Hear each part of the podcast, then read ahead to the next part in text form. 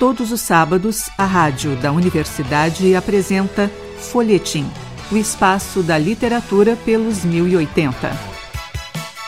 Folhetim, produção do Departamento de Jornalismo da Rádio da Universidade.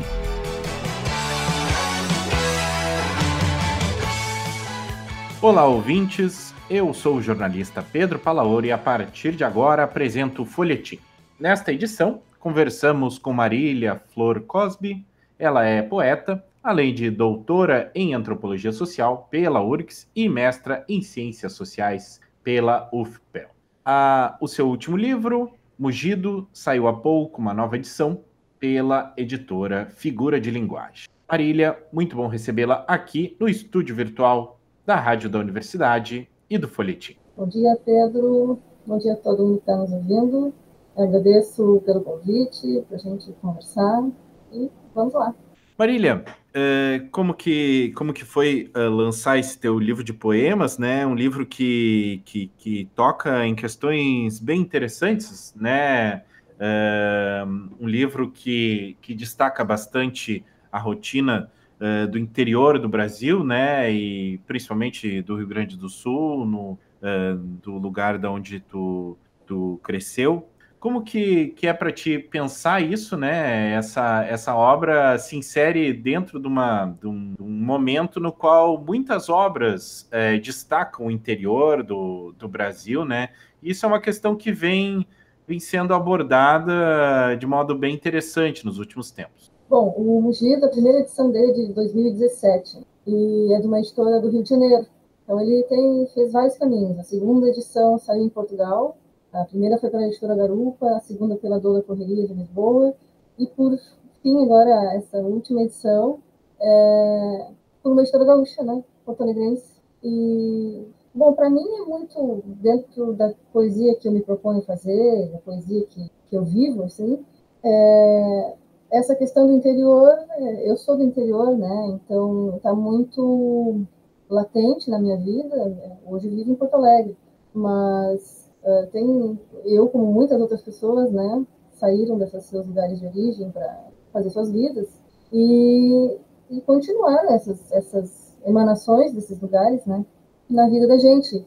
E eu como antropóloga uh, tenho algumas pautas de convivência, né, e esse livro pautas de campo, de trabalho de campo, de temáticas com as quais eu tenho que conviver para realizar o meu trabalho tal como me proponho e como a disciplina também propõe. E o Mugido surge de uma dessas pautas, que foi o Inventário Nacional de Referências Culturais da Lida Campeira, que dava, que acompanhava trabalhadores é, da pecuária ali pela região de Bagé. Mas a gente, no campo inicial, eu retorno à minha, à minha cidade de origem para acompanhar o meu pai, que é veterinário. Eu precisava elaborar um projeto, mas com o pé no chão, assim, daquele lugar e eu fui, eu voltei para meu para minha cidade de origem, que é Arroio Grande, para acompanhar é, a lida desses trabalhadores da pecuária, né, que são peões, são alambradores, são é, domadores, é, todas essas pessoas, as mulheres também, né, que trabalham mais com essas vacas leiteiras, então, esses bichos da perto da casa, e não só, né, tem muitas mulheres que realizam a lida campeira toda. Uh, e aí eu me deparo com questões que eu me colocava quando ainda era criança, adolescente, quando eu ainda estava imersa naquele ambiente. Só que agora já faziam 10 anos, mais de 10 anos que eu tinha saído de lá. Então, vivendo, eu estava morando em Pelotas e começando a vir para Porto Alegre. Então, eu volto para lá com outro olhar, né? E passo e vou acompanhar o parto de uma vaca, que era uma atividade muito comum para mim quando eu vivia lá, quando eu era adolescente, quando eu era criança. Só que agora é, é, era uma uma visão completamente diferente daquela situação. Né? Me deparo com uma mulher querendo defender a vaca, ia ser sacrificada porque tinha ficado estéril e não ia mais prestar para nada, era, era uma vaca leiteira, uma vaca que não dá cria, não, não dá leite, então começaram a surgir todas aquelas pautas que de alguma maneira eu sentia como mulher no interior do Rio Grande do Sul, mas não sabia exatamente nem por onde começar, porque isso era eu, era minha, era meu início, meu fim, meu eu estava muito imersa nisso, né? Não conseguia enxergar como eu estava enxergando dessa maneira, dessa, nesse momento. É. E, e, uma outra questão foi que também me abriu assim a, a, percepção foi que o cara, o dono da vaca lá, o marido da, da Jaqueline, que é a personagem do livro, uh, diz, bom, o que, que eu vou fazer com uma vaca machorra? E essa era uma palavra que eu estava acostumada a ouvir como insulto, né? Dirigida a mulheres uh, que não pactuam com a heteronormatividade, ou que não casam, ou que, que se relacionam com outras mulheres, né? E, e, sempre como uma coisa dita com uma palavra dita com muito ódio. Não sei exatamente uh, se tem uma, uma fonte única esse ódio, mas era sempre usada para ofender. Eu, eu ouvi isso a minha infância e adolescência inteira.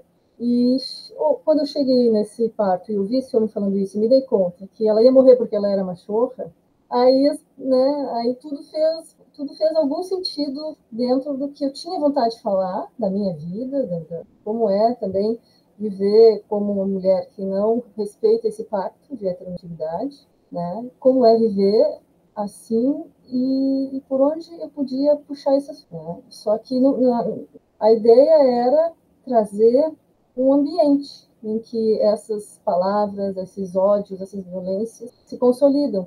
E o ambiente que eu trouxe foi um ambiente de agronegócio e, e consolidado numa região com forte apego à escravidão. Então, um ambiente agropastoril, de latifúndio, de monocultura e muito agarrado ainda à escravidão. Então, o mugido surge dessas epifanias, dessas constatações que são ao mesmo tempo íntimas, muito íntimas, e, e, e, e regionais, e, e, femininas, e sapatônicas, como a gente diria, eu acho que eu fico sempre com receio de botar esses rótulos, nomes assim, né? Porque eu sei que tem, tem outras mulheres também são afetadas por essa violência, né? Uh, ou por essas violências e que talvez quando eu fale assim tão diretamente circunscrito esses essas categorias identitárias não se sintam uh, atingidas pela minha voz, né, poética, mas elas que elas saibam que sim, né? Então Nesse caso, as minhas parceiras de, de vivência, assim, corporalmente falando, de corpos de fêmeas uh, não aproveitáveis, sem, sem serventia, porque não estão pactuadas com essa heteronormatividade que, que, que é um valor que se estende não só à sociedade humana, mas, mas que se estende à nossa relação com os animais, foram as vacas, né? Então, é, é mais nesse sentido, assim, de ir seguindo esses fluxos que, fluxos que essas violências atingem. E, é, e aí é metralhadora, né? Porque atinge muita gente, muitas, muitas mulheres, né? Muitos corpos fêmeas. Marília, ah, bom, muitas, são muitas questões, né, aí envolvidas nessa tua pesquisa, nessa tua eh, imersão, né, uh, nesse período, com a partir de várias, vários períodos, né, de experiências uh, semelhantes, né. Como que, como que é para ti compor a poesia, né, é, a partir do momento que tu também estava é, fazendo uma escrita acadêmica, antropológica ali, isso vem para complementar, vem como, digamos assim, rebarba daquilo que, que, que sobrou da tua pesquisa, ou veio justamente para compor, né, é, algo mais complexo, né, complexificar essa narrativa é, tua que vinha sendo feita para a academia, né? Olha, para mim é um texto de antropologia também, né? É, se a gente pensar na antropologia como mais vinculada a uma arte que propriamente a concepção tradicional, convencional que a gente tem de ciência, é, é antropologia, né? E, e, é poesia. E acho que a, a, se relaciona com a urgência das coisas que, que estavam acontecendo, que eu queria falar, com a emergência de coisas que surgem, de assuntos, de, de pautas, de dilemas, uh, que eu acredito que só poderiam ter sido ditos daquela maneira, ditos e escritos daquela maneira, para, para o efeito que eu queria que tivesse em quem me lesse. Tem uma urgência, que a, que a poesia é muito amiga dela, né? Pelo menos é como, como eu faço, que, que eu acho que o tempo da academia é, é diferente, e os afetos que mobilizam também. Então, eu tento trazer, não tirar, não tirar da academia, né? E é meio que uma prática de guerrilha, assim, vai por tudo, vai por tudo. Marília, essa é, questão do, do é, dos, dos, atos uh, machistas, né, que a gente pode, pode classificar assim, eu acho, durante a narrativa, né, muitas situações nas quais a personagem acaba sendo tolhida ali, né, constrangida sobre os seus posicionamentos. Uh, é, é, interessante que tu chama atenção, né, também o quanto uh, na tua pesquisa fez uh, tu fez referência àquela obra Os Gaúchos, né, que a gente entrevistou a professora a, Fachel aqui no, no Folhetim também há umas semanas atrás. o quanto essa, essa questão do machismo entra também uh, nessa tua pesquisa e nessa tua experiência, né, uh, no, ao pesquisar, né, uh, no campo. Quanto isso, é, digamos assim, é, modifica o ponto de vista daquilo que tu vinha é, analisando, né? Olha, uma mulher fazendo trabalho de campo é completamente diferente de um homem fazendo trabalho de campo. E, e, e, dentro disso que a gente diz mulher, tem muitas mulheres diferentes. Então, cada uma, cada, cada corpo vai conseguir uh, elencar e se transitar por determinados territórios, determinados assuntos. Uh, com certeza, uh, eu já, já, passei por experiências de violência, tentativa, pelo menos, né? Violência, não chegou a uma violência física, mas, mas de ameaças, assim, em contexto do interior do Rio Grande do Sul. Uh, acho que não sou a única, né? Mas o que a Undina traz, né, e aí que não se trata da gente agora dizer que isso é uma questão de índole, né, de, de que os gaúchos, os homens do Rio Grande do Sul são todos é, violentos, misóginos. O que a, o que a Undina está trazendo é que existe um pacto de muita uh, proximidade entre homens e a mulher vista como um ser perigoso, né, uma intrusa nesse universo, mais vinculada a essa cultura agropastoria que eu estou te falando. Mas a gente sabe que não é o único jeito que se vive na Pampa, que se vive no interior do Rio Grande do Sul, tem muitos outros jeitos, né? Uh, tem, tem minifúndio, tem comunidades quilombolas, tem comunidades indígenas, tem muitos jeitos de se viver, de ser gaúcho, né? Uh, a especificidade do trabalho da professora Ondina e do meu, nesse caso, era, a, a, a, era situar esses, esses, esses conhecimentos nos corpos desses homens que são domados, socializados, são, são imersos nesse ambiente agropastoril latifundiário agarrado à escravidão. Né? Isso não é um jeito de eximia, dizer que não há que não há machismo, que não há misoginia, não. Mas é um jeito de dizer que, que a gente não trabalha com universalizações, assim, né? com generalizações no sentido de não enxergar existem outras maneiras também, e as maneiras, e essas relações de afetos que essas mulheres criam com essas vacas já é um jeito de a gente ver como uh, emergem, né, brotam é, caminhos alternativos de, de, eu não sei nem se são alternativos, eu acho que, já, que são desse modo de viver, né, que são, que estão nesse universo desde sempre, só que nunca foram o foco privilegiado para se falar do interior do Rio Grande do Sul, sempre se colocou dentro de uma cultura hiperpatriarcal, intensivíssima, o homem como porta-voz, o homem como semantizador, né, nessa figura do gaúcho. E, e o que o que trabalha no sentido de sintetizar, né, a, a figura aquela do gaúcho, lá do laçador, lá, aquilo ali é o gaúcho, né? E é uma mistura de tudo, uma mistura de índio, com, de indígena com negro, com, com argentino, com uruguaio, e aí se apagam essas diferenças, né? Como se elas não, não, existissem mais. E existem, estão aí vivíssimas. E eu me atrevo a dizer que são, são jeitos de viver que, que ainda sustentam muitas, uh, muitas outras vidas, né? Aqui no. Acho que se, se estende também para o Brasil todo, para a América toda. Marília, é, tu traz aí uma, uma questão que, que, que é abordada ao longo de toda a tua, a tua obra, né? é a questão do, do nascer, né? É, do gerar vida, do crescimento, da, da história né, desses personagens, e aí a gente coloca é, todos os personagens, todos são personagens ali, principalmente até, ou inclusive os animais, né? Uh, como, que, como que é pensar nisso também, né? Essa é, colocar em pé de igualdade todos esses personagens, essas ações, mesmo que os, os animais não falem uh, a nossa língua, né? Digamos assim. Uh, como que como que é pensar, né? Todos esses personagens, essa interação, colocar ali também dar voz a eles, né? Na, no poema também. É, esse movimento de tirar o ser humano do centro, né, de, de esfacelar esse antropocentrismo, ele, ele já vem da, na filosofia, na literatura, na própria antropologia. Né?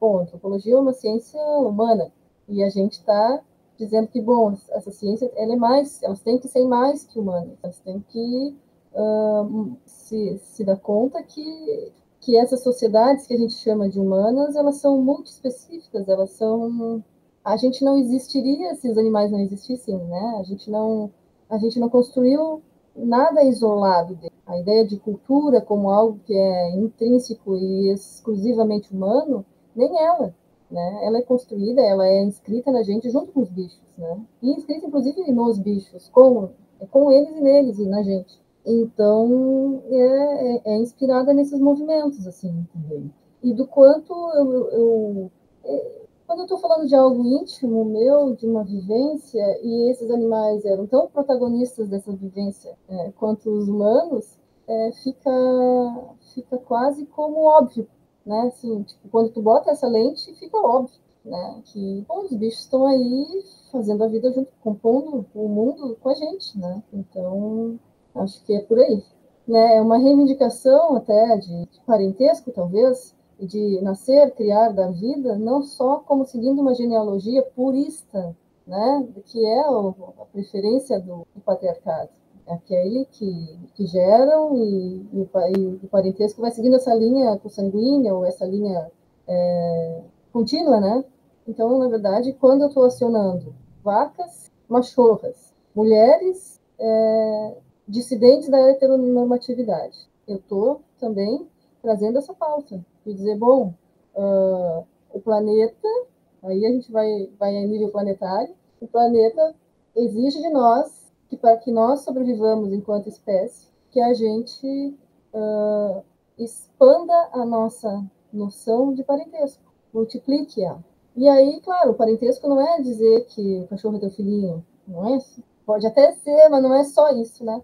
é, no sentido de que nós estamos criando continuidades de outra maneira que não só aquela uh, da reprodução sexuada. Marília, uma, uma, um ponto da tua narrativa ali que chama atenção também uh, e que é interessante, e aí eu acho que vai de encontro a, a esses tabus, né, uh, que, que, que, são aí correlacionados à tua, tua narrativa, é a questão da. É, tu fala ali um personagem que diz assim: ela não come carne porque não quer matar os animais, né? Uhum. E quando a gente fala assim, é, no Rio Grande do Sul, é, que a gente tem uma cultura muito de churrasco e coisas assim, não comer carne é, se torna um tabu também, uma discussão incômoda eventualmente. Uh, como que como que é pensar isso, né? Também dentro daquele ambiente ali na qual é é tão natural esse tipo de questão, né? Olha, eu, vou, eu te diria que tem uma tem forças é, industriais, mercadológicas que contribuem para essa hegemonia, diria assim, de um carnivorismo. Mas, como essa mulher mesmo do livro fazia, não matava as galinhas para não comia carne para não matar as galinhas. Uh, tem muito, como é que eu vou te dizer, no livro, vou te dizer como é que o livro se coloca com relação a isso, a tensionar, duvidar daquela narrativa que diz que, uh, que tinha nos para-choques aquelas caminhonetes 4x4 assim no interior, que dizia se você já se alimentou hoje, agradeça a um produtor rural. E aí estava junto uma sigla de uma, de, um, de, uma instituição, de uma entidade de, representativa de, de ruralistas. Então, era querendo dizer, bom, se vocês comeram soja hoje, agradeçam ao produtor rural, porque está tá nesse, tá nesse nível o negócio. Né? Então, era no sentido de questionar isso, né? De, será que é esse agronegócio que está botando comida na, na, mesa da gente? Né? E aí, se, essa carne toda que se mata, essa matança toda na indústria, esses monte de milhares de bichos que vão de navio para um outro continente para serem mortos, e, e, essas carnes apodrecendo na, na, na, na prateleira do, do, hipermercado aqui, será que, essa, será que o agronegócio da maneira, e a indústria da carne e a indústria da produção de grãos, de sei lá o quê, em larga escala, é de fato quem está nos alimentando? Ou está alimentando porco e a gente talvez vá comer porco, não sei. Eu, eu quis tensionar isso, né? Que essa não é necessariamente uma, uma, uma questão, assim, geral. Tem gente que está ali vivendo, criando laços de tanta familiaridade com os bichos, que não vai querer matar aquele bicho que está ali perto. E, por outro lado, também acho que tem, tem, tem carnivorismos e carnivorismos, entendeu? Tem gente que vai ali fazer um churrasco, vai abater ali o animal, que viveu bem, que comeu bem, que, que teve a vida dele toda ali, e vai, vai distribuir aquela carne para os vizinhos. Uh, tem, tem muitos jeitos, né? Que não necessariamente se, se, se enquadram dentro desse modelo industrial de carnivorismo, que, que, que não é mesmo, não é sinônimo, né? Essa indústria da carne não é sinônimo de alimentação. Então, não, não trata, eu acho que o Mugido, ele, ele colabora, pode vir a colaborar com pautas veganas, de defesa do vegetarianismo, né? mas ele não nega que existem uh, diferentes maneiras de ser carnívoro, né? E de muitas vezes esse, essa, esse comer carne em determinados momentos pode ser relacionado a um ritual, pode ser relacionado a, a uma cosmologia específica, né? Inclusive as nossas, assim, que, bom, a gente fala em cosmologia, as pessoas já dizem, ah, tá falando de indígena, ah, estão falando de comunidades étnicas. Então, a gente também tem os nossos rituais, né? E, e acho que no interior também é, vale a pena olhar para essas diferentes maneiras de lidar com o consumo da carne, com a morte dos animais, com o abate deles. Não é geral, nem toda carne, nem toda pessoa que come carne come a carne da indústria né, come a morte da, da maneira como é, como é realizada nessa matança louca e muito, muito, muito, muito. Marília, é, é, algumas cenas que chamam a atenção do teu, na tua, no teu livro de poemas é, falam muito, né, de sangue e ossos, né, que são geralmente é, cenas que eventualmente são, são muito usadas, né, eh, para é, trazer esse impacto, né, de, da morte, dessa, dessa questão, dessa tensão, assim. Como que é trabalhar com isso, né, entendendo também a perspectiva de um trabalho duro, como tu menciona também ali na, na tua narrativa, é um trabalho muito bruto, né, na verdade, na qual é, é, trabalhar no campo é muito algo muito áspero, né? Então, como que é pensar nessas né, vísceras, essas uhum. uh, cenas fortes assim, presentes ali, e trazer isso, né, para a poesia, que é, a gente pode dizer hoje em dia ainda, infelizmente, um, uma, um tipo de narrativa muito urbana, né? Quantas narrativas a gente tem hoje que falam de campo na poesia? Bom, a, a ideia vai de encontro, vai assim, é está afinada com o que eu estava te falando antes, que é, é, é de que quem, quem não, não vivencia essa, esse desmonte dos corpos, por exemplo, quem não vivencia essa morte desses animais, o coito desses animais, quem vai só até o supermercado, supermercado e compra ali um pedaço de carne não sabe nem que parte do corpo do bicho era, está é, ali se deparando com uh, um esquema corporal de um ser que viveu, que, né, que compôs o mundo com a gente. E é um pouco trazer isso, assim, trazer essa visceralidade mesmo, né, da vida e, e, e o quanto isso também torna particular, peculiar a relação até com o consumo da carne. Né? Eu cresci na numa cidade que a gente estava na escola de manhã e de repente enchia o ambiente com cheiro de osso queimado. E aquilo para nós era uma coisa assim, osso queimado, cheiro de osso queimado, é um cheiro repugnante, mas a gente sabia o que, que era e era cotidiano, porque tinha um matadouro perto da cidade, né? Então, bom, aí quando tu começa a pensar, era cheiro de osso queimado, mas osso de quê? Ah, osso de vaca. Tá, mas vaca morta para quê? Ah, para ir para o açougue. ai, todo, todas aquelas vacas vão ser comidas, né? E aí tu começa a seguir esse cheiro para ver até onde ele te leva, né? Te leva para muitos lugares. Então era mais esse sentido. O sangue também. Quando a gente eu crescia, eu cresci num ambiente que a gente passava da cidade para o rural sem se dar conta, quase. E às vezes tinha uma caminhada de ovelha. Só vi uma vaca, só vi matarem uma vaca uma vez, né? Senão a gente não participava muito, mas as ovelhas eram mais corriqueiras. E a gente ajudava, tinha que carregar as vísceras. Ah, tinha o intestino, não podia arrebentar porque ia sujar tudo. Então, tem uma outra, tem outros afetos que são mobilizados, né? Afetos não no sentido, afeto no sentido não de, de, de moral, né? De dizer, ai, bom, ruim, certo, errado. Mas tem outras é, percepções, tem outras sensações é, que vão sendo uh, acionadas quando tu convives com aquilo que está sendo destrinchado, desmontado, para que tu te alimentes, né? Então, na, na, cidade não se tem muito isso. As pessoas se relacionam já com a carne que está em árvore, né? Mas é mais nesse sentido, assim, de como recurso também para afetar quem está lendo. E não pelo, pelo bizarrismo, pela, pela bizarrice, aliás, pela não, não não é por isso, até porque não é, não, para mim não é uma coisa bizarra, né? É faz parte dessa vida aí.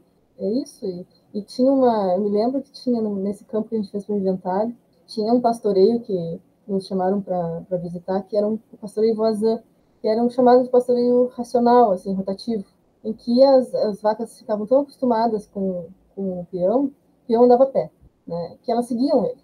E aí a principal dificuldade para esse pastoreio se instalar no Rio Grande do Sul, principalmente naquela região ali de Bagé, fronteira Uruguai, era a escassez de mão de obra. Porque ninguém, nenhum peão queria trabalhar a pé, eles queriam andar a cavalo correndo atrás da vaca. Então, tem isso também, né? Tem uma, tem uma, uma socialização, uma, um aprendizado de como é ser homem, como, como é que se trabalha, né? E, abarca essas funções, alguns chamam de aventura, né? Que é uma ideia de vida de aventura. Eu não, não sei eu, se, se eu chamaria desse jeito, mas que isso, que isso está dado, está. Esse embate de corpos aí, de um correr atrás do outro. Bom, enfim, é complexo, como como a vida é. Marília, eu quero agradecer muito a tua presença aqui no Folhetim. Foi ótimo conversar contigo e ouvir é, tu falando sobre essa tua obra é, ótima. É, inclusive, quero te parabenizar pelo livro. Obrigada. Obrigada pela leitura. Infelizmente, nosso tempo está se esgotando. Eu que agradeço o convite e, e a conversa e a leitura.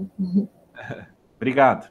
Hoje, no Folhetim, batemos um papo com a antropóloga e poeta Marília Flor Cosby. Conversamos sobre o seu livro Mugido, ou Diário de uma Doula, a nova edição de uma obra que saiu pela editora Figura de Linguagem. Para ouvir e compartilhar todos os nossos programas, acesse o site urgs.br/folhetim. Eu sou Pedro Palaoro e a apresentação e edição deste programa foram minhas. A produção foi de Débora Rodrigues. Boletim volta na próxima semana. A todos os ouvintes, desejamos uma semana de ótimas leituras.